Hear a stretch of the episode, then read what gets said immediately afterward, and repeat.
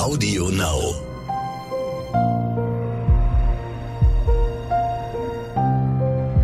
Verbrechen von nebenan. True Crime aus der Nachbarschaft. Hallo und herzlich willkommen bei Verbrechen von nebenan und hallo Ralph. Hallo. Es ist verrückt. Es ist verrückt. Oh Gott, was ist verrückt? Einfach verrückt. Es ist schön, wieder mit dir hier zu Ich sitzen. sehe gerade, dass meine Brille voll dreckig ist. Ich nehme die einfach ab. Ich du auch, brauchst, ja, erstmal kannst du ja auch ohne einigermaßen. kann ich tatsächlich, kann auch noch lesen ohne. Siehste. Und Schlecht, wichtiger ist ja, dass du schlecht. hören kannst, Genau. Mhm. was ich dir jetzt zu erzählen habe. Bevor wir loslegen, ein kleiner Hinweis in eigener Sache. Wenn ihr das jetzt gerade hier hört, dann bin ich wieder auf Live-Tour mit Verbrechen von Lehmann auf der Herbsttour. Für ein paar Termine gibt's noch Restkarten und im Moment sieht so aus, dass für nächstes Jahr erstmal keine Shows geplant sind. Wenn das so bleibt, wäre das natürlich nochmal die Chance, mich auf der Bühne zu sehen. Die letzte. Ja, so wollte ich es jetzt nicht ausdrücken. Doch, ich mach das Ganze mal ein bisschen dramatisch. Ja, sehr schön, dass du das ein bisschen dramatisiert hast. Also nicht, dass ihr nachher irgendwie meckert, ihr hättet nichts gewusst oder so. Also wenn ihr Bock habt, checkt Eventim oder eure Vorverkaufsstelle. Da stehen alle Termine. So, jetzt äh, können wir aber so richtig ins Thema einsteigen. Wir hatten jetzt irgendwie in einigen Fällen, ich weiß gar nicht, warum sich das jetzt so gesammelt hat in letzter Zeit, öfter schon über die Todesstrafe gesprochen. Echt jetzt? Ja. Ja, ich glaube, ich hatte die letzten, ich glaube, die letzten drei Fälle, die ich mit dir hatte, war immer Randthema Todesstrafe. Ja, stimmt. Weil ich meine auch, ich kann mich daran erinnern, dass wir jedes Mal an dem Thema so vorbeigeschraubt sind. Ja, ja. Und ich dachte, boah, ich wiederhole mich ja schon ständig. Ja, tatsächlich habe ich ja auch ein bisschen recherchiert zum Thema Todesstrafe in Deutschland und Todesstrafe in der DDR. Da gab es das ja noch ein bisschen länger als in Deutschland. Und bei dieser Recherche bin ich tatsächlich auf diesen Fall gestoßen. Deswegen bin ich jetzt.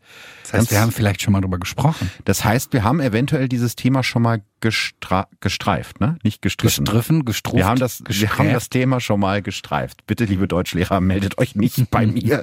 Ja, also wir waren schon mal an dem Thema dran gewesen am Sein.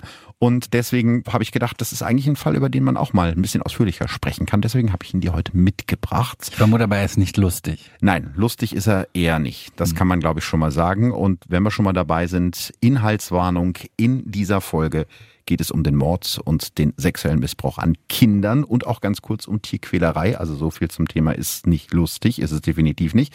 Wenn ihr mit diesen Themen nicht zurechtkommt, dann überspringt diese Folge am besten. Wollen wir loslegen? Let's go. Du hast die Brille wieder auf. Ich habe die Brille wieder auf, ich habe sie sauber gemacht. Sehr gut, dann sind wir jetzt beide bereit. Die Temperaturen in und um Leipzig kommen schon seit einigen Tagen nicht mehr über die 15 Grad Marke. Die Sonne schafft es gerade noch mal kurz hinter der Wolkendecke hervorzublitzen, bevor sie komplett hinter dem Grau verschwindet. Kein Sonnenstrahl fällt an diesem Tag in das Innere des großen grauen Gebäudes in der Ahnstraße der Leipziger Südvorstadt. Dass das hier kein gewöhnlicher Büroblock ist, erkennt man an dem schweren graublauen Metalltor und den Gittern vor den Fenstern. Hier in die Leipziger Justizvollzugsanstalt kommt niemand so einfach hinein oder hinaus. Direkt vor der Einfahrt hält an diesem 15. September 1972 ein grauer, fensterloser Transporter. Der große Wagen ist schon seit dem Morgengrauen unterwegs. Von Frankfurt oder über Cottbus und Torgau bis nach Leipzig. Im Auto sitzt ein junger Mann mit dunklen Haaren und dichten Augenbrauen. Er trägt Handschellen. Der 20-Jährige stand kurz vorher noch vor Gericht. Jetzt wird er in ein Gebäude gezerrt, von dem er keine Ahnung hat, was sich hinter den großen Mauern befindet. Doch nicht nur er, auch die Leipziger, also die Bürger dieser Stadt und teilweise auch die Wärter und Insassen dieses Gefängnisses wissen nicht, was sich hier im Erdgeschoss abspielt. Erwin Hagedorn, so heißt der 20-Jährige mit den dunklen Haaren, ahnt nicht, dass er gerade die zentrale Hinrichtungsstätte der Deutschen Demokratischen Republik betritt und deshalb nur noch wenige Minuten zu leben hat. Der Zugang zum Todestrakt ist eine kleine, unauffällige Tür, die in dunkle Flure des Erdgeschosses führt. Insgesamt sechs miteinander verschachtelte Räume umfasst der Leipziger Todestrakt. In dem hohen Raum mit dem Abfluss im Boden sind die Wände gelb gestrichen, doch auch die Farbe schafft es nicht, die bröckelnden Stellen im Mauerwerk zu kaschieren. Aber das scheint ja auch niemanden zu stören. Die Besucher dieses Raumes kommen sowieso nicht mehr lebend raus. Die sechs Männer, die hier bereits auf Erwin Hagedorn warten, wissen im Gegensatz zu dem Kandidaten alle genau, was jetzt passieren wird. Der Angeklagte hat das Recht verwirkt, in dieser unserer humanen Gesellschaft zu leben. Das waren die Worte des Richters, die Hagedorn heute hierher gebracht haben. Jeder der sechs Männer weiß, was jetzt zu tun ist. In knappen Worten teilt einer von ihm den 20-jährigen Hagedorn mit, dass das Gnadengesuch seiner Eltern abgelehnt wurde und das Urteil nun vollstreckt wird. So etwas wie eine Henkersmahlzeit oder ein Sterbesakrament durch einen Priester gibt es hier in der DDR nicht. Zwar durfte Erwin Hagedorn einen Abschiedsbrief schreiben, aber den wird niemals jemand zu Gesicht bekommen. Von hinten schleicht sich ein unauffälliger Herr in Polizeiuniform an Hagedorn heran. Oberst Hermann Lorenz ist 44 Jahre alt. Seit mehr als drei Jahren arbeitet er für das Ministerium des Innern als Henker. 250 Mark kassiert Lorenz pro Hinrichtung.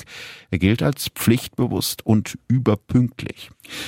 Der Journalist Roger Wilhelmsen, der Hermann Lorenz Jahre später interviewt, sagt über ihn, er sei das unbelebteste Stück Materie gewesen, dem er je gegenüber gesessen habe. Ohne dass Erwin Hagedorn etwas davon mitbekommt, hebt Henker Lorenz hinter ihm die Pistole und zielt auf Hagedorns Hinterkopf. Die kalte Mündung der Waffe ist jetzt ganz nah am Kopf des Verurteilten, aber sie berührt ihn nicht.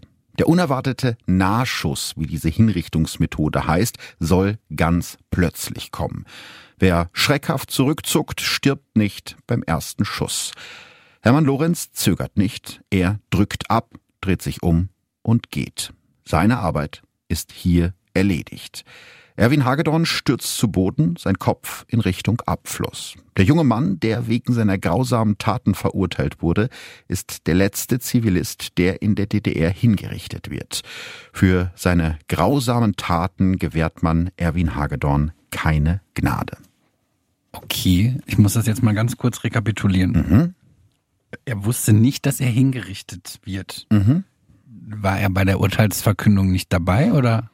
Doch, also er wusste, dass er zu Tode verurteilt. Okay, beziehungsweise, okay, es ja. gab ein Gnadengesuch. Genau. Heißt, ach so, er wurde zum Tode verurteilt, die Eltern haben mhm. sowas wie Revision eingelegt. Erstmal, nein, erstmal gab es Revision, die ist abgelehnt worden ja. und danach gibt's halt noch die Möglichkeit, Gnadengesuch, einzureichen und verstanden. der ist eben auch Ab, das wurde abgelehnt, aber das hat er praktisch nicht mitbekommen genau. und somit dachte er, er wird irgendwo hingebracht. Richtig, also er hatte keine Ahnung, dass er an dem Tag stirbt. In dem Moment, wo sie ihm gesagt haben, dass der Gnadengesuch abgelehnt wurde, konnte er sich wahrscheinlich schon denken, aber es war eben Teil dieser Tötungsmethode, dass man den Leuten nicht gesagt hat, so in einer Woche ist es soweit oder morgen ist es soweit und an dem Tag kannst du nochmal dein, deine letzte Henkersmahlzeit zu dir nehmen ja. oder nochmal beten oder aber so. Aber er durfte einen Abschiedsbrief schreiben, aber warum hat den keiner gesehen? Weil man das Weil der, nicht so ähm, macht, oder? Genau, der ist einfach in den Archiven verschwunden, durchaus bewusst. Also das haben die wohl mit einigen von diesen Häftlingen gemacht, weil damit die zumindest nochmal ein schönes Gefühl hatten am Ende.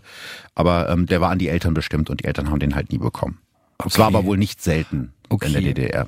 Aber jetzt würde mich interessieren, warum wurde er denn hingerichtet? Ja, vielleicht sollte man so ein bisschen überhaupt mal darüber sprechen, ja. genau, wie es wie es dazu kam. Der ist ja zu dem Zeitpunkt erst 20 Jahre alt, was ich auch sehr jung finde. Mhm. Und auf der anderen Seite, wenn man überlegt, 1972, das ist echt noch nicht so lange her. Ne? Also wir waren da zwar noch nicht auf der Welt, aber die Vorstellung, dass das so vor nicht so langer Zeit noch Menschen Wobei nicht so langer Zeit. Wir haben 2022, das heißt, es ist 50 Jahre her. Ja, aber 50 Jahre ist jetzt keine super lange Zeit. Also unsere Eltern waren da auf jeden ja, Fall schon auf der Welt. Weißt? Also das ist jetzt nicht wie Mittelalter, so ganz weit weg. Ja, total. Aber nee, das, ich, das schockiert mich jetzt gerade tatsächlich nicht so. Ähm, wie war sein Name? Erwin Hagedorn, genau. Über den wollten wir ein bisschen sprechen. Der wird am 30. Äh, Januar 1952 in der brandenburgischen Kleinstadt Eberswalde geboren. Das ist so 60 Kilometer nordöstlich von Berlin. Es ist eine wohlbehütete Kindheit ganz nach den sozialistischen Idealen der DDR, denn Erwins Eltern sind beide überzeugte Parteimitglieder der SED. Erwins Vater und seine Mutter arbeiten beide im Reichsbahn-Ausbesserungswerk. Sie sorgen also dafür, dass bei der DDR-Reichsbahn alles reibungslos läuft. Am Wochenende geht die Familie gemeinsam einkaufen oder in den Zoo. Es gibt auch ein Foto aus dieser Zeit. Erwins Mutter hat ihre dunklen Haare hochtopiert und lächelt leicht. Erwins Vater grinst freundlich über sein rundes Gesicht. Zwischen ihnen ihr Sohn Erwin, der seinem Vater wie aus dem Gesicht geschnitten ist. Von außen also die perfekte Vorzeigefamilie, doch es zeigt sich schon früh, dass Erwin nicht wie andere Kinder ist. Schon in der Schule wird Erwin Hagedorn gehänselt. Statt mit Gleichaltrigen verbringt er die meiste Zeit mit seinem Vater und seiner Mutter. Wenn die Jungs der Nachbarschaft draußen auf dem Hof Fußball spielen, ist Erwin nie dabei.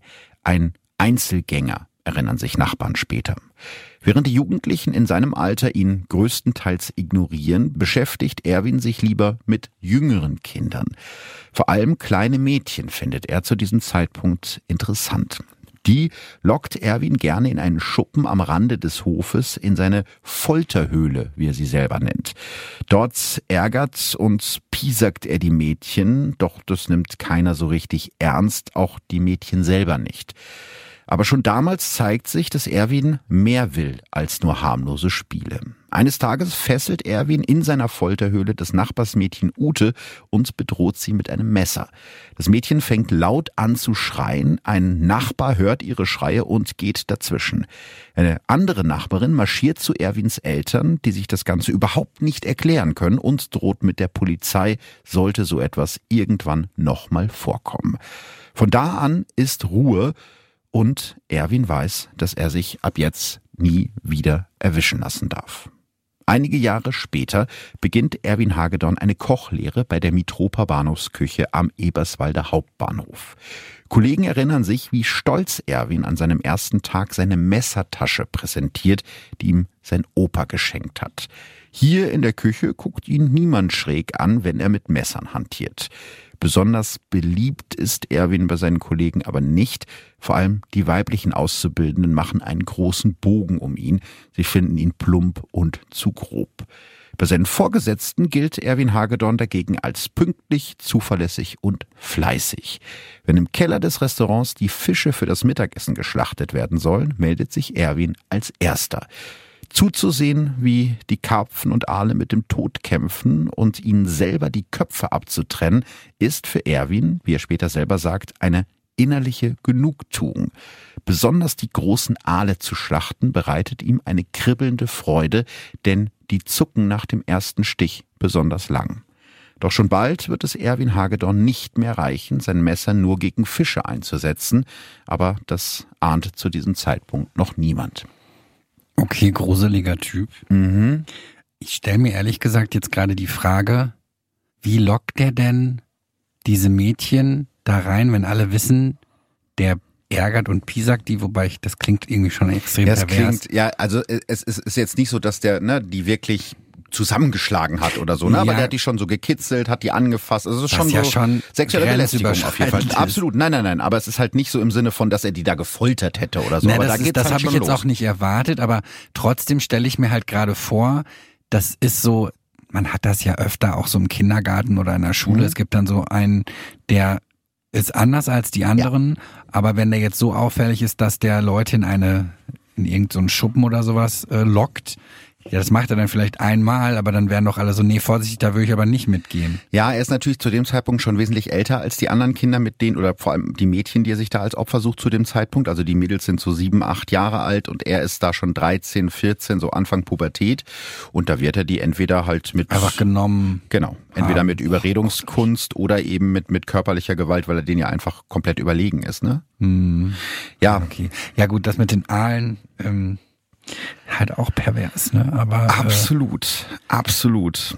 Aber das ist, ja, ist auch was, was man ja häufiger begegnet, ne, wenn man über ja, solche Täter spricht, ne, dass die dann anfangen mit Tieren. Wann reichen ihm die Tiere denn nicht mehr? Das dauert gar nicht so lange. Am 31. Mai 1969, da setzt Erwin Hagedorn seine dunklen Fantasien, die ihn wahrscheinlich schon viel, viel länger quälen, zum ersten Mal in die Tat um. An diesem kühlen Tag fällt aus dem grauen Himmel leichter Regen auf die Straßen von Eberswalde. Erwin Hagedorn verbringt fast den kompletten Samstag im Wald. Schon an vielen anderen Tagen hat er hier ganz allein Stunden verbracht. Also er hat ja auch niemanden, mit dem er da sonst hingehen könnte. Doch dieser Tag ist anders. Stundenlang fährt der damals 16-Jährige mit seinem Fahrrad durch den Wald auf der Suche nach einem Opfer.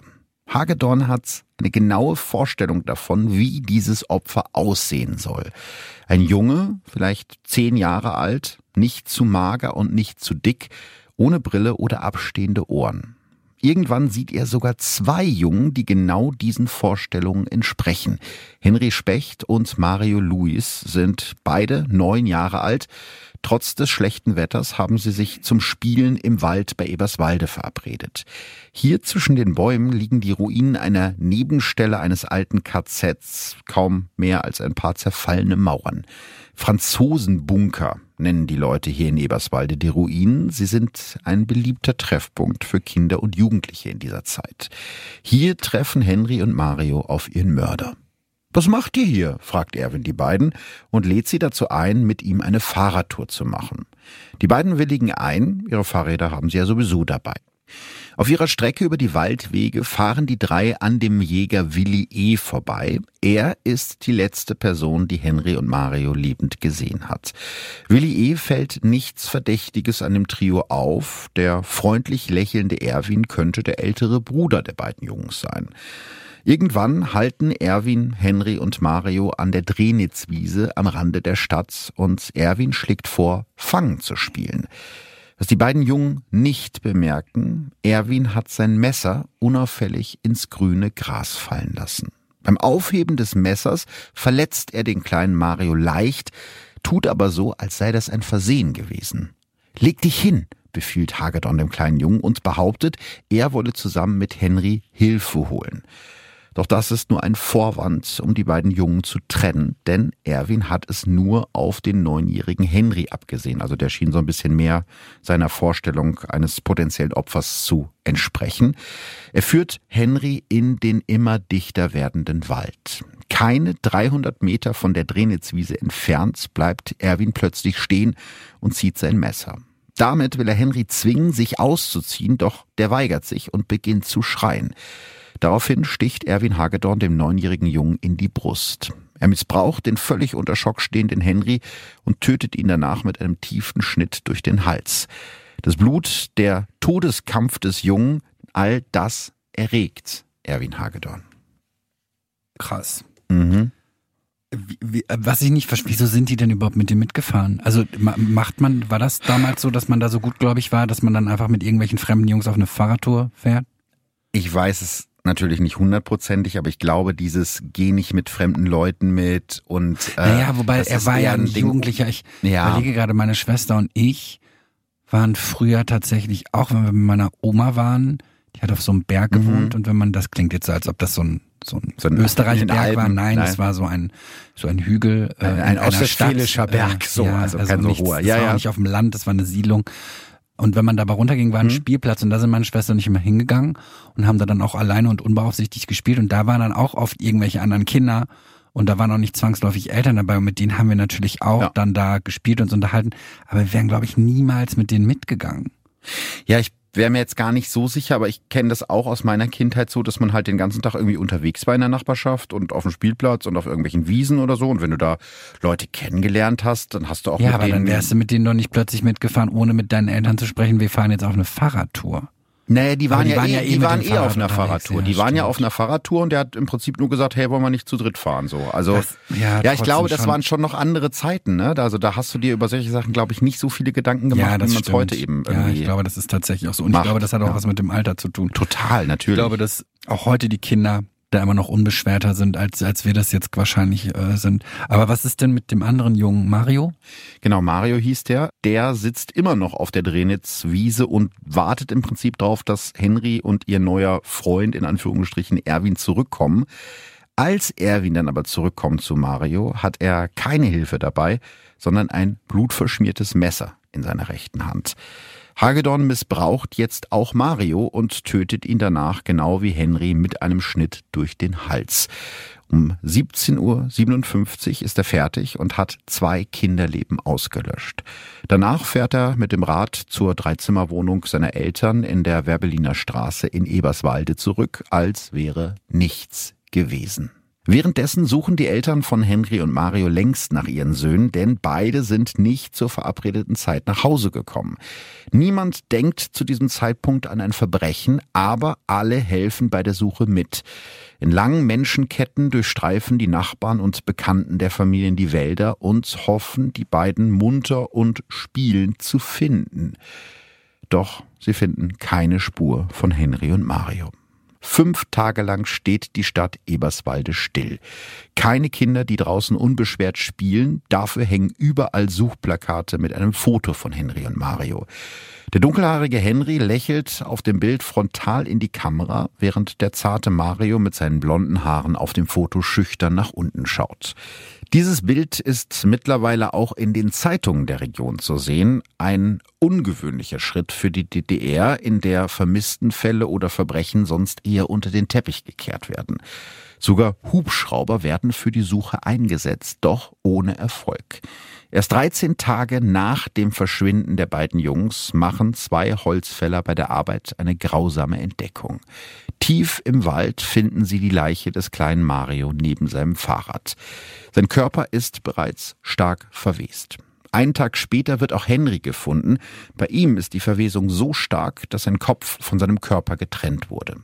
Trotz der Grausamkeit der beiden Morde findet die Volkspolizei keine einzige Spur. Zurück bleibt in Eberswalde nur die Angst vor einem Kindermörder, der durch die Stadt streift. Zu Recht. Ja. Was macht denn Erwin Hagedorn jetzt in der Zwischenzeit? Naja, der lässt sich ehrlich gesagt gar nicht so richtig was anmerken. Der schlüpft weiter Tag für Tag in sein weißes Kochoutfit, setzt sich seine Mütze auf und stellt sie an den Herd. Der grausame Doppelmord im Wald ist natürlich auch hier im Restaurant das große Thema. Auch Erwin beteiligt sich an den Diskussionen über den Kindermörder von Eberswalde. Den müsste man auf den Marktplatz stellen, an Pfahl anbinden, mit Benzin übergießen und anstecken, sagt er zu seinen Kollegen, die natürlich keine Ahnung haben, dass genau dieser Kindermörder gerade vor ihnen steht. Während Henry Specht und Mario Lewis tot sind, lebt Erwin Hagedorn sein Leben ganz normal weiter. Noch im selben Jahr tritt er in die SED ein und macht seine Eltern damit mächtig stolz. Auch die Eberswalder Regionalzeitung Kreisreporter berichtet über den Vorzeigekochlehrling. Rendezvous mit Erwin Hagedorn ist der Titel des Artikels, darunter ein großes Foto. Das ist Erwin Hagedorn, ein junger Mann von heute, ein Jungsozialist, der mit seinem Fleiß, seinen schöpferischen Ambitionen anderen hilft, sich jenes Denken und Handeln zu eigen zu machen, wie es ihm täglich Bedürfnis ist. So heißt es in dem Artikel. Erwin, zu diesem Zeitpunkt 17 Jahre alt, genießt die Aufmerksamkeit. Endlich steht auch er mal im Mittelpunkt. Und keiner kommt ihm dabei jetzt auf die Spur? Nein. Also trotz des riesigen Drucks von der Parteiführung und extrem aufwendigen Ermittlungen kommt die Volkspolizei einfach nicht weiter. Sie haben nicht die geringste Spur. Und so entschließen sich die Behörden zu einem sehr ungewöhnlichen Schritt, zum allerersten Mal in der deutschen Kriminalgeschichte wird ein psychologisches Täterprofil erstellt. Der Berliner Gerichtsgutachter Hans Cevcik wird damit zum allerersten Fallanalytiker in Gesamtdeutschland. In der Bundesrepublik kommt diese Technik erst gut 20 Jahre später zum Einsatz. Cevcik arbeitet zu diesem Zeitpunkt bereits seit einigen Jahren in der Abteilung für forensische Psychiatrie und Psychologie der Berliner Charité. Für das Erstellen des Täterprofils fährt Cevcik nach Eberswalde. Seine einzigen Anhaltspunkte sind damals Fotos vom mutmaßlichen Tatort und von den Leichen von Henry und Mario. Aus diesen dünnen Hinweisen erstellt Cevcik ein erstes Profil des Kindermörders. Für den Psychiater muss der Täter ein junger Mann sein, der bisher unauffällig und ohne Vorstrafen gelebt hat. Außerdem sei der Mann ein pädophiler, sogenannter Blutsadist, der professionell mit Messern umgehen kann. Was ja erstmal ganz gut passt, ne? Ja. Ah, was ist ein Blutsadist? Ja, ich glaube, das ist ein sehr veralteter Ausdruck für einen äh, gefährlichen sexuellen Sadisten, weil es gibt ja. Ach so, ich dachte, das hätte was mit Blut zu tun. Ja, also im Sinne von, dass er wirklich auch Blut braucht. Um also der findet es gut, wenn er ja. Blut sieht und ja, ja. Also es geht da, glaube ich, hauptsächlich um den Sadismus. Also ich kannte den Begriff vorher auch nicht, weil da gibt's ja schon Unterschiede. Es gibt ja jetzt erstmal den, in Anführungsstrichen, normalen Sadisten, mhm. für den das einfach ein Fetisch ist und der das mag, anderen weh zu tun, aber nur wenn der andere damit einverstanden ist. Ne? Das ist ja SM. Aber und wehtun wäre dann ja auch erstmal nur Schmerz. Genau, erstmal nur Schmerz. Ja. Und dann gibt's ja auch heute noch in der Psychologie ne, den krankhaften sexuellen Sadisten, dem ja. das halt scheißegal ist, der in dem anderen eigentlich nur ein Stück Fleisch sieht, dem er. Aber so würde man jetzt kann. auch ein Blutsadist, das wäre dann auch ja, schon ein das Blutsadist. Wäre, also ja, ja jetzt nicht um Wunden zufügen. Also es ist halt veraltete Sprache, ne? aber so würde mhm. ich das interpretieren. Also okay. ich kannte diesen Begriff vorher auch nicht. Ich glaube, den verwendet man heute auch zum Glück nicht mehr. Aber du hast recht, im Großen und Ganzen passt das eigentlich ziemlich gut. Ja. Obwohl das natürlich sehr ins Blaue geschossen ist. Ne? Also einfach von ein paar Tatortfotos und von den Leichen da irgendwie sowas draus zu schließen. Aber es scheint ja in dem Fall funktioniert zu haben. Aber das kann Hans Cevcik zu diesem Zeitpunkt natürlich noch nicht ahnen.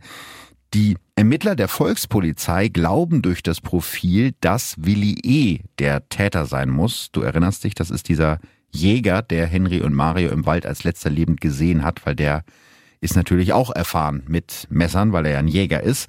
Und außerdem wisse der, wie man Lebewesen erlegt. Wochenlang wird Willi E. von allen möglichen Helfern der Stasi überwacht. Verwandte, Mitschüler, Lehrer, Nachbarn, alle schnüffeln und spüren jedem Schritt des Jägers hinterher. Nachdem er wochenlang zu Unrecht verdächtigt wurde, sagt Willi E. irgendwann genervt, ich muss feststellen, dass ihr überhaupt nichts wisst, sonst würdet ihr euch nicht mit mir so lange aufhalten. Womit er natürlich recht hat. Auch das ist natürlich etwas, was es heute nicht mehr geben würde in der Form, also um jemanden zu überwachen, da musst du schon wirklich starke Verdachtsmomente haben und da arbeitet meistens dann auch nicht die Verwandtschaft des Überwachten mit. Aber das war halt die DDR, das waren noch ein bisschen andere Zeiten. Erwin Hagedorn bleibt in der Zwischenzeit ganz entspannt und fühlt sich sogar so sicher, dass er sich selbst an die Volkspolizei wendet, um eine falsche Spur zu legen. Er führt die Polizisten in den Wald, wo er auf einer seiner Radtouren eine Unterhose und einen Schulranzen gefunden hat. Beides hat natürlich nichts mit dem Fall zu tun. Ne? Also die lagen da wirklich, also von irgendeinem anderen Kind verloren, hat er da irgendwie gefunden. Aber das können die Eberswalder Volkspolizisten natürlich nicht wissen und gehen auch diesem Hinweis nach, also dem Hinweis des Mörders, genauso wie den anderen 1750 Hinweisen aus der Bevölkerung. Doch keiner dieser Hinweise bringt die Polizei auf die richtige Spur und so werden die Ermittlungen irgendwann vorläufig eingestellt. Ähm, okay, wieso wurde denn jetzt überhaupt dieser Jäger verdächtigt? Weil der auf das psychologische Profil passt. Aber wie sind Sie auf den gekommen? Der hat ja eine Zeugenaussage gemacht. Ah, ne, Die haben ja rumgefragt, wer hat die als letztes lebend gesehen und dann hat der sich wahrscheinlich selber bei der Polizei gemeldet und hat gesagt, jo, ich habe die gesehen. Und dann dachten sie, Mensch, der passt ja gut. Genau, der passt ja ganz gut. Warum sie jetzt aber nicht der Spur nachgegangen sind, dass diese Kinder mit einer dritten Person unterwegs ja, waren, das, das ist, ist, eine andere ähm, Frage. Also das ist ehrlich gesagt das, was mir am allermeisten mhm. gerade durch den Kopf geht, dass der die ja zu dritt gesehen hat. Wieso hat sich darüber keiner Gedanken gemacht. Naja, wenn die davon ausgegangen sind, dass der Jäger selbst der Täter war, können sie ja, ja meinen, gut, dass der vielleicht irgendwann haben sie hat. ja anscheinend, ich meine, wenn der Fall vorläufig eingestellt wird, haben sie anscheinend das Ding ja, äh, ja. haben sie das zu den Akten gelegt, aber dann hätte es ja Sinn gemacht, weil dieser Dritte hätte ja eventuell gesehen, mit wem die sich, wenn selbst wenn sie den nicht verdächtigt hätten. Es wäre ja ein wichtiger Zeuge gewesen. Richtig. Ja, ja, aber stimmt. da wurde nicht mal mehr nachermittelt. Nee, auch wenn jetzt die Ermittlungen erstmal eingestellt worden sind, können die Ermittler selbst den Fall natürlich nicht einfach so vergessen. Über eins waren wir uns in der engeren Mordkommission im Klaren, der kommt wieder, erzählt der damalige Leiter der Mordkommission später in einem Interview. Und er wird Recht behalten. Knapp zwei Jahre nach dem Doppelmord an Henry und Mario schlägt der mittlerweile 19-jährige Erwin Hagedorn wieder zu. Es ist der 9. Oktober 1971. Mittlerweile spielen wieder mehr Kinder auf der Straße oder im Wald. Der Doppelmord an den beiden neunjährigen Jungen ist mittlerweile in den Erinnerungen vieler Menschen ein wenig verblasst und in Eberswalde hat sich ein trügerisches Gefühl von Sicherheit breit gemacht. Erwin Hagedorn verlässt an diesem Tag zwischen 14 und 15 Uhr die Dreizimmerwohnung seiner Eltern an der Werbeliner Straße 4 und fährt in den Wald auf der Suche nach einem Opfer. Jeden spielenden Jungen beobachtet er aus der Ferne und schaut, ob er seinen Kriterien entspricht. Blond, jung aussehend, nicht zu dünn, nicht zu dick, keine Brille, keine abstehenden Ohren. Im Wald findet er keinen Jungen, der in sein Schema passt, also steuert er die Wildparkstraße an, ein Neubaugebiet direkt am Waldrand. Hier hat er schon öfter spielende Kinder gesehen. Vor der letzten Garage der Häuserreihe findet er, was er gesucht hat. Einen blonden, jung aussehenden Jungen, nicht zu dünn und nicht zu dick, ohne Brille und ohne abstehende Ohren. Es ist der zwölfjährige Ronald Winkler. Doch der Junge hat einen guten Instinkt. Ihm kommt der fremde Mann in der dunkelbraunen Lederjacke mit Fellkragen, der ihn da so anstarrt, irgendwie komisch vor. Ronald rennt weg. Leider nicht zu den Nachbarn, sondern in den Wald. Erwin Hagedorn rennt hinterher und ist schneller.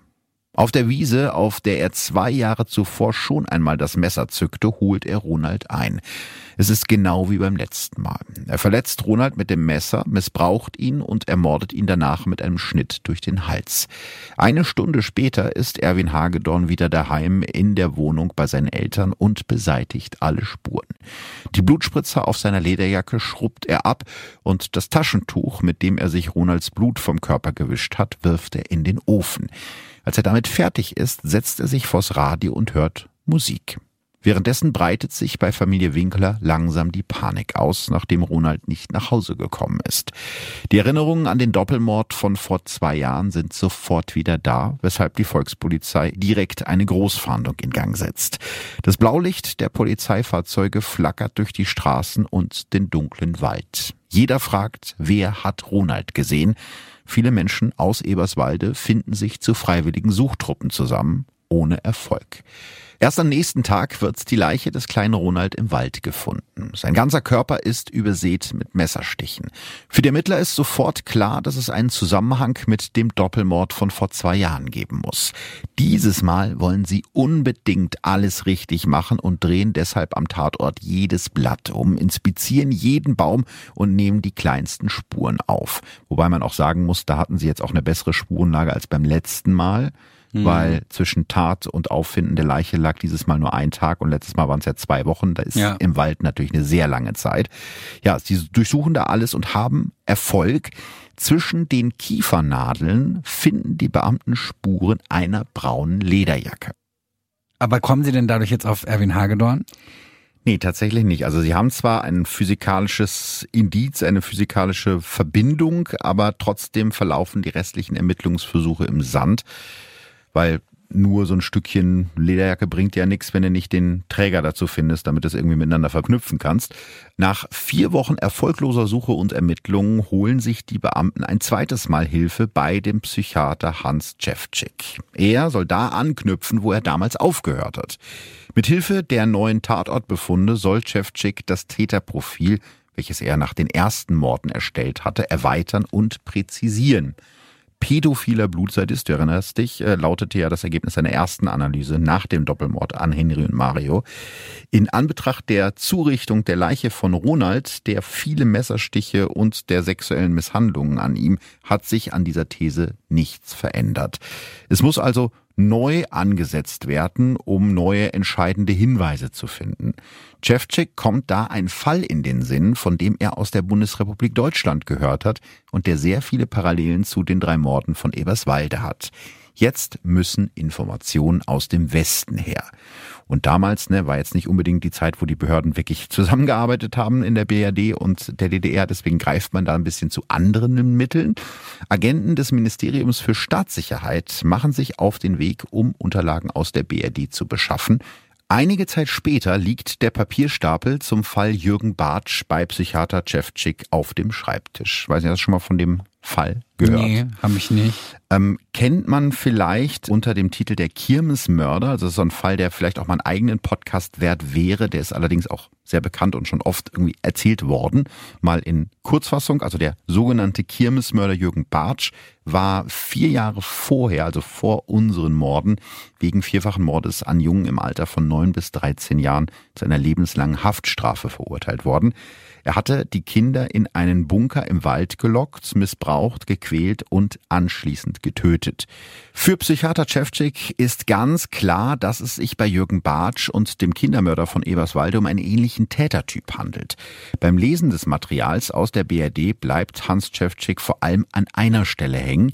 Jürgen Bartsch war vor seinen Morden auffällig und hatte mehrmals versucht, sich Kindern anzunähern, doch die Versuche scheiterten und seine Opfer konnten fliehen. Das ist jetzt natürlich das Gegenteil von dem, was der Chefchick vorher behauptet hat, weil der hat ja in seiner ersten Analyse gesagt, nee, der war vorher noch nicht auffällig. Aber ähm, jetzt ändert er so ein bisschen seine Theorie und sagt, wenn der Bart und der gesuchte Eberswalder Mörder tatsächlich so ähnlich sind, dann hat der Eberswalder Täter wahrscheinlich auch schon vor den Morden versucht, sich Kindern anzunähern. Also beschließen die Ermittler, die Kinder in Eberswalde zu befragen. Und so arbeitet sich die Polizei nach und nach durch die Schulklassen der Stadt, bis ihnen der zwölfjährige Andreas am 11. November 1971 den entscheidenden Hinweis gibt. Drei Jahre hatte Andreas geschwiegen aus Angst, doch jetzt erzählt er seine Geschichte. Er sei im Winter 1968 als damals Neunjähriger im Wald von Eberswalde von einem Jugendlichen missbraucht worden. An diesem Tag ist Andreas mit seiner Mutter Skifahren im schneebedeckten Wald, als der damals 16-jährige Erwin Hagedorn den beiden entgegenkommt. Andreas kennt Erwin vom Sehen aus der Schule, daher willigen er und seine Mutter ein, als Erwin fragt, ob er mit Andreas eine Runde Skifahren könne. Und da sind wir wieder bei dem Punkt, ich glaube, das würde so heute nicht mehr passieren dass du einfach irgendwie einem ziemlich fremden Menschen, den du nur vom Sehen kennst, sagst, ja, du willst mit meinem Zehnjährigen Naja, fang ein 16-Jähriger mit dem Neunjährigen. Ja, oder Neunjährigen, genau. Also das wäre, glaube ich, heute nicht mehr so, aber ich vermute echt, dass das damals gerade in der DDR, wo ja nicht über, über Kriminalfälle und sexuellen Missbrauch an Kindern gesprochen wurde. Ich glaube, wurde. das wäre auch in der BRD genauso gewesen. Ja, wahrscheinlich. Also das war einfach noch eine andere Zeit. Ich, ich glaube, da man, man heute durchaus, ja. ich weiß gar nicht, ob ich es leichtsinnig nenne, sondern eher gutgläubig. Gutgläubig. Weil ich tatsächlich glaub ich, glaube, die Leute ja. waren damals noch nicht so verroht, wie wir das jetzt sind. Ja, das waren einfach andere Zeiten damals. Also da war es scheinbar kein Problem. Die Mutter sagt ja und so fahren die beiden dann durch den Schnee, bis Erwin an einer einsamen Stelle im Wald plötzlich stehen bleibt. Er holt aus und schlägt mit seiner Faust so stark gegen Andreas Kopf, dass der rückwärts in den weichen Schnee fällt. Jetzt zieht Erwin sein Taschenmesser aus der Tasche und rammt es mit einer ausholenden Bewegung in den Boden direkt neben Andreas Kopf. Der damals Neunjährige ist völlig verängstigt und traut sich kaum sich zu bewegen, als Erwin Hagedorn Andreas Hose öffnet. Er hat sich das Geschlechtsteil angeguckt, damit rumgespielt und daraufhin muss er sich aber zufrieden gegeben haben damit, erinnert sich Andreas an die Tat in einem Interview. Auf dem Rückweg droht Hagedorn Andreas, dass er ihm das Messer beim nächsten Mal in den Kopf rammt, wenn er irgendjemandem von dem Vorfall erzählt. Und so schweigt Andreas drei Jahre lang bis zum 11. November 1971. Leider kann sich Andreas nicht an den Namen seines Peinigers erinnern. Also so gut kannte er ihn tatsächlich nicht aus der Schule. Er kannte ihn wahrscheinlich nur vom Sehen. Aber er kann sich an sein Gesicht erinnern. Schnell besorgen die Beamten sämtliche Passfotos von beantragten Personalausweisen. Ist jetzt auch wieder sowas, was in Deutschland in der Form nicht Meinst möglich du? wäre. Nein. 1970? Ich weiß nicht. Datenschutz, ja, jetzt natürlich auf gar keinen Fall. Aber ich finde, das Thema Datenschutz war früher. Also das wäre vielleicht nicht aus Datenschutzgründen gescheitert, sondern einfach an der Zusammenarbeit der unterschiedlichen ja, äh, Behörden, Straßenverkehrsamt versus Polizei. Aber das war ja in, ne, in der DDR war das was anderes. Wenn ja, die wenn Volkspolizei die gesagt hat, hier gib mal her, dann. Ja, also ne? sagen wir es mal so, im Endeffekt war das dann ja gut. So. Absolut, absolut. Erkennt er denn den jetzt Hagedorn? Ja, genau. Also als Andreas ein Foto von Erwin Hagedorn vorgelegt wird, ist er sich sicher, dass ist er. Zweieinhalb Jahre nach dem Mord an Henry Specht und Marie Louis hat der Kindermörder von Eberswalde endlich einen Namen. Schon am nächsten Tag, dem 12. November 1971, steht die Polizei vor der Tür der Wohnung an der Werbeliner Straße 4, in der Erwin Hagedorn mit seinen Eltern lebt und nimmt ihn fest. Er kommt nach Frankfurt oder in Untersuchungshaft. Die Vernehmungen beginnen für die Ermittler überraschend, denn Erwin zeigt sich offen, erzählt von seinen Taten und gesteht die Morde direkt in den ersten Sitzungen. Emotionslos, ungefiltert und scheinbar ohne Scham und Reue schildert er jedes Detail der drei Morde. Jeden Morgen kommt Hagedorn in den großen Vernehmungsraum und begrüßt den Leiter der Mordkommission mit einer Verbeugung. Guten Morgen, Herr Kabel. Auf welche Fragen darf ich heute eine Antwort geben? Erwin scheint diese Vernehmung geradezu zu genießen. Als er einmal Rückenschmerzen hat und die Vernehmung deshalb auf den nächsten Tag verschoben wird, zeigt er sich im Gegenzug, also am nächsten Tag, doppelt so engagiert. Zwei Tage nach Hagedorns Geständnis in Frankfurt-Oder wird die Meldung, dass der Kindermörder von Eberswalde festgenommen wurde, veröffentlicht. Wir waren dermaßen schockiert, dass er sich so verstellt hat, erinnert sich eine ehemalige Arbeitskollegin aus der Mitroper Bahnhofsküche. Und nicht nur sie, ganz Eberswalde ist schockiert der Erwin, den man zumindest vom Sehen kennt, der mit seinen Eltern in einer Dreizimmerwohnung wohnt, der als Vorzeigesozialist und Kochlehrling in der Zeitung stand, dieser nette junge Mann soll der Kindermörder von Eberswalde sein? Schnell schlägt die Fassungslosigkeit der Menschen in Wut um.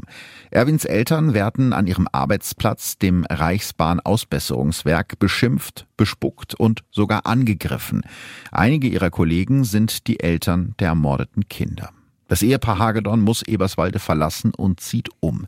Während Erwins Eltern vor den Taten ihres Sohnes flüchten, hält der sich weiterhin in seinen Vernehmungen mit diesen nicht zurück.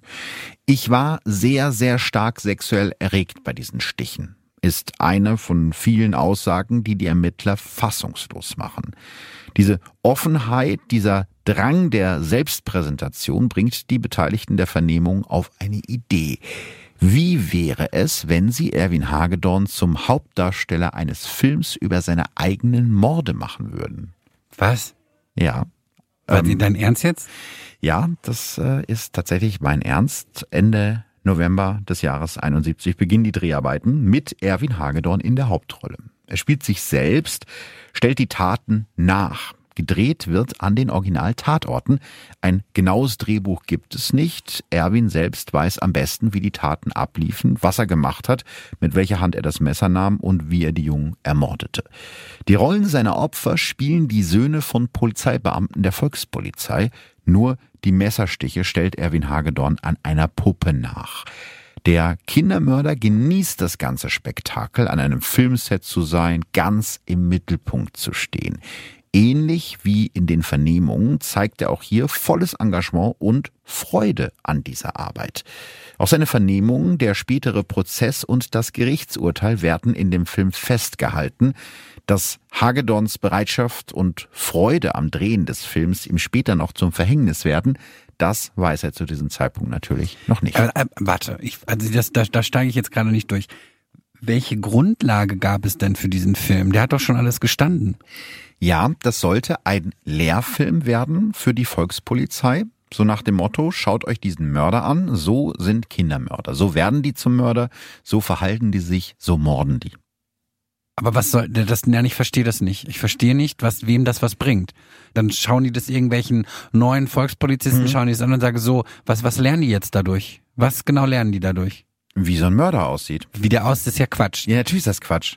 Der Lerneffekt in diesem Film ist sehr gering. Äh, gleich null. Ja. Weil es gibt ja nichts, also ja, na, also nein, ich finde, weißt du, was ich daran viel schlimmer finde? Ich meine, gut, okay, davon ausgehend, dass das natürlich in Polizeisystem mhm. verschwindet und also nur Leute darauf Zugriff haben, die von der bei der Polizei arbeiten. Das ist ja eher das ganze das Gegenteil. Das würde ja eventuell Leute auf die Idee bringen, das zu tun. Weißt du, was ich meine? Ja, wobei, also ich finde das auch ganz schwierig, dann so einem Menschen so, so ein Forum zu geben. Naja, zum von einen. ihre eigenen Söhne. Ja, ja. Also das ist wirklich, das ist wirklich Boah, ja, aber also ich verstehe den Ansatz, dass man sagt, man kann aus solchen sexuell motivierten Straftätern, aus deren Aussagen kann man vielleicht ja, aus den Lehren Aussagen. ziehen, mhm. aber warum man den filmen muss und den vorführt, weil er ist ja ganz offensichtlich nicht klug genug oder nicht emotional zugeben, fähig genug ist, um zu erkennen, was das bedeutet. Also jeder normal denkende Mensch würde ja sagen, okay, ich will da nie wieder drüber reden oder weißt du, was ich meine? Also das, auch, dass er sich da hinstellt und sagt, ja, und dann habe ich das so gemacht. Also du kannst dir Teile von dem Film angucken und der ist komplett emotionslos erzählt. Aber ist es möglich, dass der eine geistige Behinderung hat? Durchaus, Weil für mich klingt mhm. das so, ich möchte, muss jetzt ganz vorsichtig sein, weil es auch sein kann, dass ich jetzt dann, dass ich mich jetzt ganz doof mhm. ausdrücke, aber ist das nicht, das hat so eine, für mich so eine Art äh, von Autismus? wir können uns das ja gleich mal angucken, was dann am Ende ja. dabei rauskommt. Es wird ja auch noch einen, einen Prozess geben. Während dieser Film gedreht wird auf jeden Fall, kocht in Eberswalde der Hass hoch. Die Nachricht, dass Erwin Hagedorn wieder in der Stadt ist, verbreitet sich wie ein Lauffeuer. Die Menschen versammeln sich und wollen ihm zeigen, dass er hier nicht mehr erwünscht ist. Hagedorn wird unter Polizeischutz gestellt. Wenn sie ihn damals durch Eberswalde geführt hätten, dann wäre er nicht durch Eberswalde gekommen erinnert sich eine Frau, die damals dabei war. Naja, ich kann aber ehrlich gesagt immer noch nicht nachvollziehen, warum die diesen Film überhaupt gedreht haben ja. und vor allem, warum sie ihn sogar dort drehen ja, ja, mussten. Klar. Das ist ja logisch, dass das bei den Leuten irgendwie Emotionen nach oben Hat bringt. denn der Jeff Chick den nochmal untersucht? Habe ich das richtig ausgesprochen? Ja, ich man muss auch sehr oft üben. Jeff Chick, äh, ja tatsächlich, der hat ein Gutachten dann nachher nochmal geschrieben über Erwin Hagedorn. Man muss ja nochmal dran erinnern, der hat ja schon das Täterprofil erstellt und der soll jetzt praktisch, nachdem sie den Täter gefasst haben, überprüfen, ob sein damaliges Täterprofil mit dem echten Mörder übereinstimmt. Und auch hier bei der Erstellung dieses Profils äh, zeigt sich Hagedorn offen und kooperativ Ungefiltert lässt er Chevchik an seinen Fantasien und Vorstellungen über Folter und Mord teilhaben, öffnet sich jedoch auch in eine weitere Richtung. Er reflektiert die Zeit von den Morden bis zur Festnahme. Hagedorn vergleicht die Zeit mit einer Karussellfahrt. Je länger das Karussell fährt, desto schneller wird es. Und wenn es sich dreht und dreht und dreht, dann fällt der Absprung schwer. Irgendwann traut man sich nicht mehr und bleibt einfach oben drauf. Doch plötzlich hält das Karussell an und kommt zum Stehen. Für Hagedorn ist der äußere Einfluss, der das Karussell anhält, seine Festnahme. Er wusste, dass er Leute umgebracht hat und ihnen vorher sehr viel Schmerzen angetan hat. Er wusste natürlich, dass man das nicht tun darf, lautet die Einschätzung einer Kollegin von Chefchik. Das klingt jetzt irgendwie ein bisschen so, als habe Hagedorn insgeheim gehofft, erwischt zu werden, ne, damit das Karussell aufhört, sich zu drehen und das Töten aufhört. Für Psychiater Hans Chefcik ist klar, Erwin Hagedorn ist schuldfähig. Die Planung seiner Morde, dass sie nicht im Affekt passierten, sind ausschlaggebend für dieses Urteil. Und nicht nur das, das Täterprofil konnte mit dieser Begutachtung auch bestätigt werden. Hagedorn ist somit offiziell ein pädophiler Blutzeitist, da haben wir das Wort wieder. Für den Psychiater ist klar, Hagedorn wird für immer eine Gefahr bleiben. Er empfiehlt nach einer langjährigen Haftstrafe eine lebenslange Sicherungsverwahrung. Wie finden wir das, dass der gleiche Psychiater das Gutachten erstellt, der vorher schon das Täterprofil erstellt hat? Naja, theoretisch gab es da ja noch nicht so viele Alternativen, aber ich, mich würde erstmal deine Meinung interessieren. Also ich muss sagen, dass ich das sehr, sehr, sehr schwierig finde, auch aus wissenschaftlicher Sicht, weil der Chefchik hat ja mit seinen Theorien in seinem Täterprofil maßgeblich zur Festnahme von Erwin Hagedorn beigetragen und jetzt soll er sozusagen seine eigenen Annahmen überprüfen, ja? Also er, er überprüft jetzt, ob das, was er damals gesagt hat, heute noch zutrifft oder in der Realität zutrifft. Und wie groß ist da die Chance, dass jetzt genau dieser Gutachter plötzlich sagt, ach, ich habe mich damals vertan, der Hagedorn, der ist in Wirklichkeit gar kein pädophiler Blutsadist, da habe ich falsch gelegen, das sehe ich jetzt anders. Also ich kann mir einfach nicht vorstellen, dass der Chefchick bei der Erstellung seines Gutachtens neutral ist kannst du gar nicht, weil er eben schon vorher über den Täter, ja, Gutachten oder Täterprofile erstellt hat. Und es gibt aus meiner Sicht noch zwei weitere Punkte, die in dem Gutachten nicht so wirklich berücksichtigt werden. Der erste und für mich wichtigste Punkt ist, Erwin Hagedorn war bei dem Doppelmord an Henry und Louis gerade mal 16 oder 17 Jahre alt und nach heutigem Rechtsverständnis hätte das natürlich Auswirkungen auf seine Schuldfähigkeit, weil man nicht davon ausgehen kann, dass ein Teenager schon so handelt und denkt wie ein Erwachsener. Also das würde heute sowieso ganz anders abgeurteilt. Und wenn man mal ehrlich ist, also auch so schlimm die Tat ist natürlich gar keine Frage. Man ist mit 16 nicht so reif, wie man als Erwachsener ist. Das muss man zumindest berücksichtigen, wenn man das irgendwie beurteilt. Und der zweite Punkt ist für mich diese Pädophilie, die der Chefcheck bei Erwin Hagedorn festgestellt hat. Die würde man heute vielleicht auch anders beurteilen. Es gibt zumindest meiner Meinung nach einige Hinweise darauf, dass Erwin Hagedorn sich minderjährige Jungen als Opfer ausgesucht hat, einfach weil die sich weniger wehren als zum Beispiel junge Männer in seinem Alter. Findest du? Ja. Weil der hat die doch auch misshandelt oder nicht? Ja. Also, also Mhm. missbraucht. Ja, ja. Heißt jetzt nicht Gewalt, sondern sexuell. Ja, ja, ja, aber das, also das hat aber erstmal nichts damit zu tun, ob ein Täter wirklich pädophil ist. Weil es gibt sogenannte Kernpädophile, ich glaube, ich habe das in irgendeiner Folge schon mal erklärt. Bei denen ist es halt so, dass sie wirklich sexuell nur von Kindern erregt werden können. Ja, also die können gar nicht Ja, anders. Und eine Studie der Uni Regensburg von 2010 zum Beispiel kommt zu dem Schluss, dass von allen in Deutschland wegen sexueller Übergriffe auf Kinder Inhaftierter nur etwa 40 Prozent kernpädophil sind. Ja, also denkt man sich erstmal, hä, warum? Warum vergehen die sich dann an Kindern, wenn die nicht pädophil sind? Weil ganz vielen dieser Täter geht es um das Quälen ihrer Opfer, um das Ausüben von Macht, von Erniedrigung. Also der sexuelle Missbrauch ist ein, ein Werkzeug der Erniedrigung, der ultimativen Erniedrigung. Und es ist natürlich einfacher mit einem Kind als Opfer als bei einem Erwachsenen, bei einem Gleichstarken.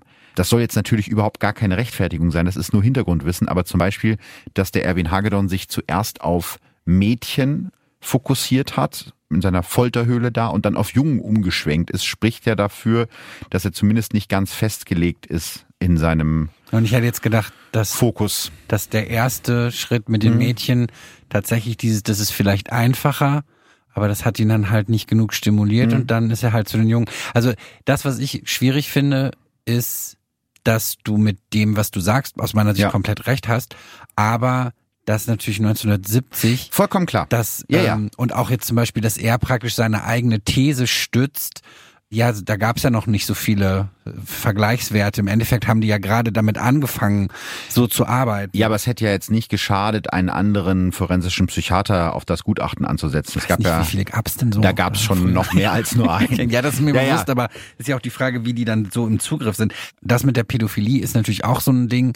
Das sind natürlich jetzt auch so, so wissenschaftliche Erkenntnisse, die sich in den letzten es damals noch Jahrzehnten nicht gab, genau. Ne, also, weil das, was ich eher schade finde, ist, dass das Profil, das hat ja nur sehr gering zu der Fassung jetzt beigetragen, weil eigentlich hat's ja dann nur, wenn man es jetzt mal so genau betrachtet, dazu geführt, dass sie durch die Pädophilie irgendwann gesagt haben, okay, junge Kinder, äh, Muss befragen wir doch, befragen wir ja. doch Mhm. die Kinder. Ja. So, und eigentlich aus meiner Sicht hätte man ja schon viel früher dieses Profil nutzen können, Mhm. nämlich da waren drei Kinder, die der Jäger ja gesehen hat, Ja. der Willi E. Wenn man dann gesagt hätte, okay, der hat ja wahrscheinlich auch schon erkannt, dass das ein älterer Junge war. Ja. So, dann zusammengemixt mit dem kann gut mit Messern umgehen, dann hätte man doch tatsächlich Berufsgruppen, die zu diesem Profil passen. Da gab es jetzt wahrscheinlich noch nicht so einen Nahverkehr, wie Mhm. wir den kennen. Das heißt, das muss alles eher im Umkreis gewesen sein. Also ich finde, da hätte man natürlich ganz anders ermitteln können mit diesem Gutachten. Und das Ja. haben sie halt irgendwie nicht gemacht. Das finde ich halt besonders traurig, weil ich halt denke, dieses zweite Opfer hätte vielleicht sogar schon, oder nein, das dritte Opfer dann ja Mhm. eigentlich, hätte verhindert werden können, wenn sie da Ja. anders mit umgegangen wären. Ja, vielleicht, vielleicht. Also ich glaube, das ist halt immer einfach, ne, aus der Zukunft kommend zurückzublicken und zu sagen, jo, ähm, hätten wir alles anders gemacht, aber trotzdem, das soll jetzt auch keine Rechtfertigung sein, das macht diese furchtbaren Taten nicht ungeschehen. Ich will damit nur sagen, wissenschaftlich würde man das heute wahrscheinlich anders beurteilen. Mhm. Ja, das denke ich Ja. auch so und das ist auch richtig so. Also weil ähm, gerade dieses Thema Sozialisierung und sowas, also Resozialisierung. Aber wie geht's denn jetzt mit Hagedorn weiter? Ja, es gibt natürlich einen Prozess, der beginnt am 9. Mai 1972 in Frankfurt Oder und da sind die Kameras natürlich auch wieder mit dabei, also auch die Kameras von diesem Lehrfilm. Die Frankfurter Staatsanwaltschaft hält sich an die Empfehlung des Gutachtens und spricht sich für eine lebenslange Haftstrafe aus. Doch das genügt nicht allen, vor allem nicht der Ostberliner Parteiführung. Für Kindermörder ist in einem perfekten sozialistischen Staat wie der DDR, in der offiziell kaum Verbrechen und schon gar keine Morde existieren, absolut kein Platz. Deshalb fordert der Generalstaatsanwalt aus Berlin eine wesentlich härtere Strafe als lebenslang. Erwin Hagedorn soll zum Tode verurteilt werden. Hagedorn selbst scheint von all dem nichts zu ahnen. Vielleicht realisiert er auch einfach nicht, dass es gerade um sein Leben geht. Er trägt einen klassischen schwarzen Anzug, dazu ein weißes Hemd und eine dunkle Krawatte.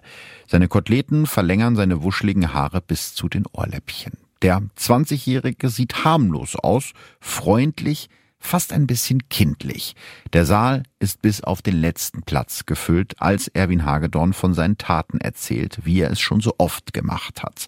Keine Reue, keine Einsicht, selbst seinem eigenen Verteidiger fällt er immer wieder ins Wort. Das Urteil ist schnell gefunden. Nach wenigen Prozesstagen erheben sich alle Anwesenden am 15. Mai 1972 zur Urteilsverkündung. Der Angeklagte hat sich durch permanentes verbrecherisches Verhalten außerhalb der sozialistischen Gesellschaft gestellt und das Recht verwirkt, in dieser unserer humanen Gesellschaft zu leben. Erwin Hagedorn wird wegen mehrfachen vollendeten und mehrfach vorbereiteten Mordes in acht Fällen, also das sind die Fälle, wo er schon vorher mal irgendwie versucht hat, irgendwie sich Kinder anzugucken, aber sich dann dagegen entschieden hat, sowie des sexuellen Missbrauchs an Kindern zum Tode verurteilt. Der 20-Jährige nimmt all das scheinbar regungslos hin. Für seine Eltern ist das Urteil ein Schock. Der Sohn, den sie sein Leben lang nach den sozialistischen Werten ihres Staates erzogen haben, soll genau wegen dieser Werte, an die sie immer geglaubt haben, hingerichtet werden. Hagedorns Verteidiger geht gegen das Urteil in Revision, die aber abgelehnt wird. Die letzte Hoffnung für die Familie Hagedorn bleibt das Gnadengesuch an den damaligen Staatsratsvorsitzenden Walter Ulbricht. Der prüft den Fall und schaut sich dabei auch den Lehrfilm an, in dem Erwin Hagedorn scheinbar emotionslos und ohne Reue über seine Taten berichtet. Für Ulbricht ist klar, dieser junge Mann muss sterben. Erwin Hagedorns Übereifer, bei dem Film mitzuspielen und über alle Details seiner drei Morde zu sprechen, wird damit am Ende zu seinem Todesurteil. Das Gnadengesuch wird abgelehnt und Erwin Hagedorn wird genau vier Monate nach dem Urteil am 15. September 1972 in einem fensterlosen Transporter zur zentralen Hinrichtungsstelle der DDR an der Arnstraße nach Leipzig gefahren. Ein paar Minuten später schießt ihm der letzte Henker der DDR, Hermann Lorenz, in den Hinterkopf. Hagedorn ist sofort tot. Seine Leiche wird direkt danach in einem schlichten Fichtensarg im Krematorium des Leipziger Südfriedhofs verbrannt und anonym begraben. Sein Tod soll die letzte Hinrichtung eines Zivilisten in der Deutschen Demokratischen Republik sein. Das letzte Todesurteil der DDR wird neun Jahre später, am 26. Juni 1981, am Hauptmann Werner Teske vollstreckt. Und 80er ist ja jetzt echt noch nicht so lange her. Ich will ja. damit nur sagen, dass wir jung sind eigentlich. da war ich auch immer noch nicht geboren. Nee, stimmt. Das stimmt. Ja, was diesen Fall besonders macht, ist, dass die Öffentlichkeit der DDR überhaupt etwas davon mitbekommen hat. Normalerweise hat sich die Parteiführung immer bemüht, das Bild eines sozialistischen Vorzeigestaates ohne Verbrechen aufrechtzuerhalten. Deshalb wurde zum Beispiel in der Presse eigentlich so gut wie nie über Morde berichtet, vor allem nicht über Sexualmorde. Im Fall Erwin Hagedorn wurde sogar in der Zeitung über seine Hinrichtung berichtet, wenn auch nur in einem kleinen Artikel. Aber danach hat man ziemlich schnell wieder angefangen dafür zu sorgen, dass der Fall vergessen wird. Im Herbst 1974, also zwei Jahre nach Hagedorns Hinrichtung, beginnen in Berlin und Umgebung die Dreharbeiten für einen Krimi mit dem Arbeitstitel Am helllichten Tag für die DDR-Reihe Polizeiruf 110. Drehbuchautorin Dorothea Kleine hat ihr Drehbuch sehr stark an dem realen Fall Hagedorn angelehnt, zu stark für die DDR-Führung. Die schreitet ein und beauftragt den Regisseur des Films, das Drehbuch so umzuschreiben, dass es keine Hinweise mehr auf den realen Fall enthält. Doch das reicht der SED-Führung nicht. Im November 74 ordnen sie den sofortigen Stopp der Dreharbeiten an, nachdem sie den Dreh schon vorher, zum Beispiel durch den Abzug von Technik und von Statisten, massiv gestört hatten. Der komplette Film und das Drehbuch werden vernichtet. Erst 35 Jahre später wird im deutschen Filmarchiv zufällig ein Negativ des Krimis entdeckt, allerdings ohne Tonspur. Mit Hilfe einiger noch lebender Beteiligter von damals, wie der ursprünglichen Drehbuchautorin Dorothea Kleine, konnte der Film nachsynchronisiert und fertiggestellt werden. Am 23. Juni 2011 feiert der Film unter dem Titel Im Alter von im Rahmen eines Polizeirufjubiläums dann doch noch TV-Premiere, fast 40 Jahre nach dem Drehstopp. Wild. Hm. Mir tut die DDR manchmal so leid, wenn man so das Gefühl hat, mein Gott, also da waren, da haben ja trotzdem auch vernünftige Menschen gelebt, die haben halt einfach die meisten unter davon einem, waren wahrscheinlich vernünftige Menschen, das und, muss man mal so sagen. Die haben einfach unter einem ziemlich beschissenen Regime gelitten. Ja. Und das finde ich irgendwie. Bevor jetzt wieder Post von DDR-Fans kommt. Äh, mir ist durchaus bewusst, dass es auch eben äh, gute Seiten daran gab. Ich will das gar nicht kaputt reden. Ich habe damals nicht gelebt so, das ist vollkommen klar. Aber es gibt eben auch negative Seiten und darüber muss man eben auch sprechen, weil sonst kriegt man sofort wieder so, das war damals alles ganz anders. So. Glücklicherweise haben wir das nicht erleben müssen. Richtig. Und ich, ja, und ich glaube auch viele die dort gelebt haben, haben mhm. das ja nicht so an, am eigenen Leib erfahren. Ich glaube, als die Mauer gefallen sind, sehr viele haben sich einfach wieder ins Bett gelegt und gesagt, ja, ja, ist ja, halt weg. Stimmt. Also ich glaube, deswegen ist das. Ähm, ja, aber so in der Form, also ein Staat, der so man muss ja schon sagen, willkürlich über das Leben von Menschen entscheidet, weil die Gerichtsbarkeit, also die Staatsanwaltschaft damals hat gesagt, nee, wir fordern lebenslange Freiheitsstrafe mit anschließender Sicherungsverwahrung. Mhm. Und dann schaltet sich die Parteiführung von ja, oben absolut. ein und sagt, der muss sterben. Da müssen wir ja, das, das, das ist, ist, ja furchtbar. Das ist ja ganz klar. Also das ist halt das, was ich generell an diesem ganzen Fall so schwierig mhm. finde. Also ich bin ja, haben wir jetzt auch, glaube ich, schon 58 Mal erwähnt, bin natürlich gegen die Todesstrafe. Mhm. Natürlich gibt's dann so einen diesen Anspruch, mhm. das können wir halt besser. Also deswegen ja. müssen wir natürlich sowas nicht durchsetzen. Auf der anderen also, Seite. Du willst damit sagen, wir sind besser als die Steinzeitmenschen vor uns, wo es hieß, du hast einen getötet, töten wir dich. Das meinst du damit? Ja, ne? wir, sind, wir sind also besser. ich finde, wir sind wir besser, als dass wir sagen ja. müssen, wir müssen ja. den jetzt töten, ja, verstehe ich. Mhm. um ähm, uns davor zu schützen. Und auf der anderen Seite muss ich allerdings auch immer wieder sagen, dass es da dann doch so einen primitiven, und mit primitiv meine ich jetzt nicht dumm primitiv, mhm. sondern so Urinstinkt primitiv, dass ich so sage, ja, Vollkommen nachvollziehbar. Ne, das waren Kinder. Ja, ja. ja. Aber das, was mich halt am meisten schockiert, ist einfach, dass jetzt mal von diesem DDR-Parteiding mhm. abgesehen, dass die Tatsache, dass er dazu jetzt verurteilt wurde, mhm. ja einfach an diesem Film auch mitlag. Mhm. Ja. Ähm, den er, in dem er natürlich bereitwillig mitgespielt hat, aber wie gesagt, das, was ich eben schon sagte mit diesem Autismus, ob das auch nur ansatzweise in diese Richtung geht, keine Ahnung. Aber die Frage ist, hat er es verstanden? Ja, das ist die ganz große Frage. Also man kann davon ausgehen, von dem, was man sich von ihm angucken kann, du kannst ja Videosequenzen von ihm angucken, dass der definitiv kein vollkommen geistig gesunder, normal entwickelter 20-Jähriger war. Mhm. Ja, also ich weiß nicht, ob man ihn deswegen jetzt heute für schuldunfähig befinden würde. Ich finde, es spricht aus meiner Sicht vieles dafür. Und dann würde er heute halt in eine forensische Klinik kommen und würde wahrscheinlich auch da nicht mehr rauskommen, falls er weiterhin gefährlich ist. Aber der würde jedenfalls nicht mit einer Haftstrafe belegt werden, weil mhm wie er das erzählt in diesen Sequenzen oder generell wie er sich gibt, das ist ja wie so ein freundlicher Hund, der seinem Herrchen gefallen will. Und das so ist, den also, Eindruck macht er Ich meine, das, das habe ich jetzt ja, ja, alles nicht gesehen, sondern mhm. ich kenne jetzt nur das, was du eben erzählt hast und alles, also auch bei diesen Befragungen ist halt sehr kindlich aus meiner Sicht auch nicht ganz seinem Alter dann mhm. entsprechend. Mhm. Und so, ich möchte es ja nur richtig machen. Ja. Und ich glaube, er versteht auch gar nicht, also jeder Normaldenkende würde ja so wenig wie möglich preisgeben, Richtig. um sich selbst ja. zu schützen. Und er breitet das alles aus, stimmt zu, ja. das nachzustellen ohne sich auch nur ansatzweise darüber Gedanken zu machen, welche Auswirkungen das für ihn hat. Und am Ende hat das jetzt dazu geführt, dass die Staatsanwaltschaft oder diese Partei mhm. halt gesagt hat, hier guck dir das doch mal an, so, so einer, jemand mhm. darf doch nicht leben. Ja. Und das finde ich halt äußerst grausam, weil ich A, diesen Film sowieso die Berechtigung abspreche, ja. weil ich das ähm, gar nicht nachvollziehen kann. Aber es dann halt auch solche Auswirkungen hatte. Das finde ich schon krass. Der hat sich im wahrsten Sinne des Wortes sein eigenes Grab geschaufelt. Durch seine Mitarbeit an diesem Film. Also Ja. auch das ist eine Sache, ich glaube, das wird heute gar nicht mehr gehen, weil da ja ein Anwalt zwischengeschaltet wäre. Und naja, mal sagen, davon pass mal auf, abgehen, also das machst sowas, du mal nicht. Sowas Ne? könnte ja eigentlich schon gar nicht gehen aus Sicherheitsgründen. Ja, ja, gut, Ich meine, die haben den da ja frei agieren lassen Und haben mit Messer ihren gegeben. eigenen Kindern. Ja. Ne? Klar, das waren Puppen, wenn es dann um den tatsächlichen Vorgang ging, aber trotzdem hätte der sich da ja im Zweifel eine Geisel nehmen können. Er hätte, im, die waren da im Wald auf dieser Wiese, hätte weglaufen können. Und das, also alleine das finde ich schon grotesk. Ja.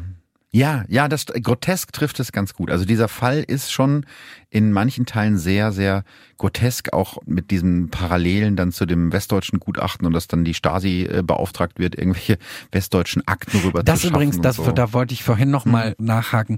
Beschafft heißt, die haben um Amtshilfe in Anführungszeichen nicht. gebeten. Die haben sich das organisiert. besorgt. Die haben sich das organisiert, ja, ja. Okay, okay. Das wäre ja, das wäre undenkbar, dass man irgendwie bei der BRD anfragt und damit zugibt, dass die vielleicht wissenschaftlich weiter sind als man selbst. Nee, nee, da hat man da irgendwie, das waren jetzt auch keine völlig geheimen Akten, diese Gutachten aus dem Kirmesmörderprozess, aber die hat man sich dann organisiert im Westen. Ja, eine, eine wilde Geschichte und äh, die für mich auch am Ende des Tages wieder so ein bisschen zeigt, ach, ich soll nicht mehr so oft am Ende des Tages sagen, aber habe ich jetzt schon wieder Oh, gesagt. tust du das? Ja. Ich sage das auch furchtbar oft. Ich glaube, da stecken wir uns gegenseitig damit an. Nee, bei mir ist das in der Firma. ich, ich, ich, ich erweitere das jetzt auf am Ende der Folge. Am Ende der Folge bleibt für mich hängen, dass für mich ein weiterer Beleg dafür, dass Todesstrafe nicht die richtige Lösung sein kann, weil das hat jetzt definitiv jemanden getroffen, der zwar furchtbare Dinge getan hat, aber der ganz offensichtlich nicht auf der Höhe eines erwachsenen, normal gesunden jungen Mannes war. ja, und ich kann mir So. sehr gut vorstellen, dass die Gegenstimmen jetzt kommen und sagen, ja, jetzt erzähl das mal den Eltern der Kinder. Ja, Also ich bin bei dir. Wie gesagt, wir können das besser. Ja. Sowas, mit sowas kann man, Gedanke. mit Ja. sowas kann man besser umgehen. Und ich finde, da muss man einfach auch tatsächlich von diesem Gedanken weg, Gleiches mit Gleichem oder der muss leiden, Ja. weil ich bin halt auch immer noch der Meinung, und das ist auch ganz klar keine Rechtfertigung oder ein, äh, ich versuche mich da jetzt mit irgendjemandem zu sympathisieren. Jeder Täter wird leider, glaube ich, auch immer zu einem Täter gemacht. Ich glaube, es gibt sehr wenige Täter, die als böser Mensch auf die Welt Genau, sind, die, ja. die von Anfang an böse sind. Mhm. Und ich finde, dass in, in allen Folgen, die wir bisher hatten, wurden eigentlich alle Täter vorher selbst misshandelt, missbraucht Mhm. oder haben irgendwelche traumatischen Mhm. äh, Erlebnisse gehabt. Und das rechtfertigt natürlich gar nichts. Aber es aber- kann eine Erklärung sein. Nee, und es muss vor allem bewertet werden, Mhm. wie gehe ich mit so jemandem um und dann muss ich versuchen, ihn zu behandeln und ihn vielleicht sogar zu, also vielleicht schafft man es, ihn zu äh, sozialisieren und ansonsten muss man ihn halt vor sich selbst und äh, dann auch die Gesellschaft natürlich vor ihm schützen. Vollkommen klar. Wenn Ähm, dann eine Gefahr von so einer Person ausgeht, dann darf die auch nie wieder freikommen. Also da bin ich Genau. jetzt auch nicht so, dass man, ne, wir tanzen alle auf einer Wiese Hand in Hand, so ist es ja dann auch nicht. Nee. Ja, aber ich glaube, die perfekte Lösung, die perfekte Gesellschaft, die gibt's einfach nicht. Aber das Nein. kann, also Todesstrafe kann jedenfalls nicht die Lösung sein. Ja, vielen Dank, dass du auch heute wieder mit dabei warst und bis zum nächsten Mal. Bis zum nächsten Mal. Tschüss. Verbrechen von nebenan. True Crime aus der Nachbarschaft. Mehr Infos und Fotos zu unseren Fällen findet ihr auf unserer Facebook- und unserer Instagram-Seite. Audio Now.